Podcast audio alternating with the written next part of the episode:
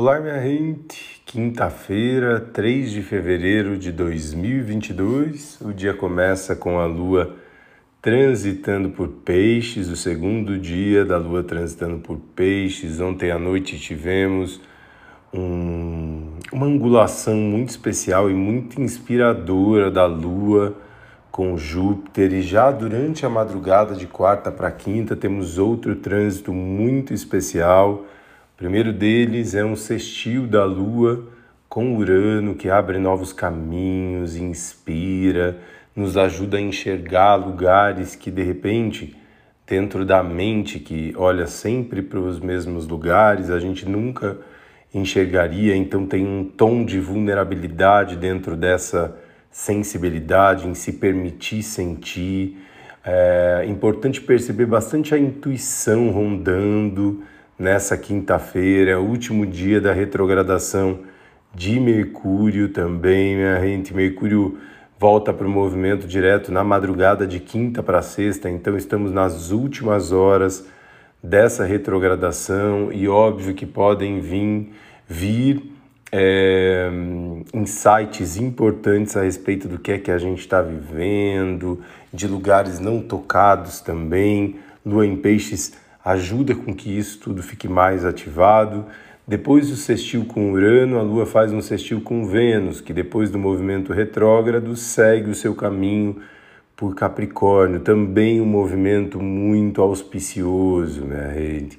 Também muitos insights parando, pairando no ar. E o último trânsito que a Lua faz nessa quinta-feira é uma conjunção com Netuno, o que é maravilhoso, o que faz com que a gente consiga sentir todos os insights, toda, todo o processo não mental da vida de uma forma muito intensa. Abre um bom caminho para a sensibilidade musical, para a arte, para a poesia.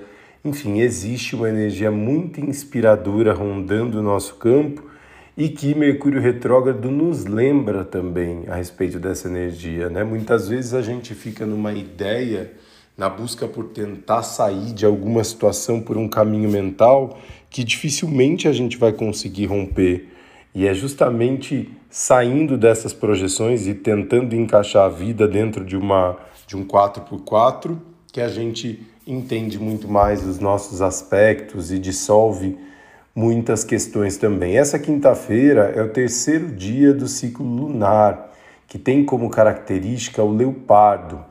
Esse é um dia lunar que por si só traz uma característica de ação, de força, é, muito do arquétipo do guerreiro, do vigor físico. Porém, a gente não pode esquecer que, apesar desse arquétipo, nós temos uma lua transitando por peixes, cheia de sensibilidade, e Mercúrio retrogradando. Essas duas forças agindo em conjunto podem trazer para a gente meio que um lugar de querer fazer ou achar que precisa fazer um monte de coisas e ao mesmo tempo estar num casulo. Né? E como é que a gente encontra um ponto médio, um ponto de equilíbrio entre essas duas energias? Vocês vão me ouvir falar muito a partir de agora aqui a respeito dos dias lunares, é uma dinâmica que está lá no Instagram do Cosmos também.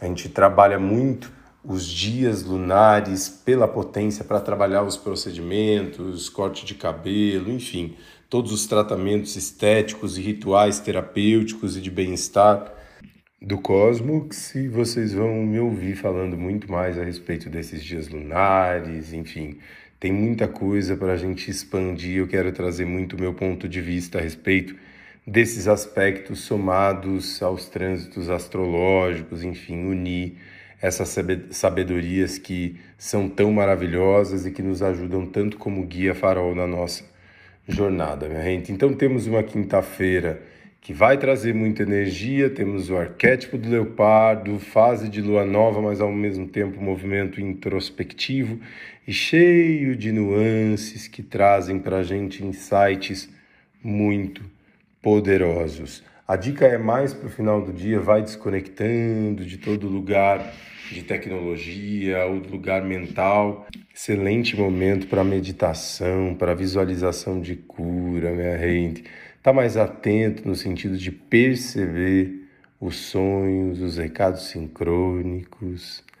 Tá certo, minha gente? Uma excelente quinta-feira para todos nós e eu sou muito grato sempre.